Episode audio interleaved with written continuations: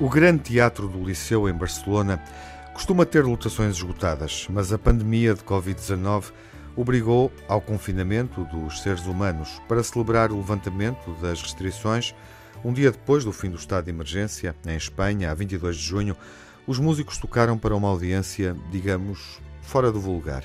Mediante o exercício disciplinado da imaginação, em vez de espectadores sentados nas cadeiras do teatro, onde no passado já se sentaram gerações e gerações de amantes de ópera, aqueles lugares foram preenchidos por um total de 2.292 plantas.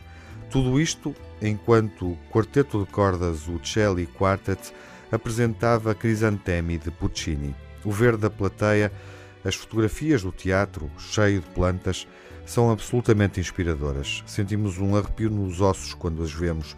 A organização do espetáculo explicou que a intenção desta iniciativa foi refletir sobre a condição humana em tempos de pandemia. A ideia, explicou a organização em comunicado, foi concretizar um ato altamente simbólico que defende o valor da arte, da música e da natureza, como uma carta de apresentação no regresso à atividade, e não poderiam ter voltado de uma maneira mais bonita. Estamos a viver o fim de toda uma época ou o início de outra, como preferirem.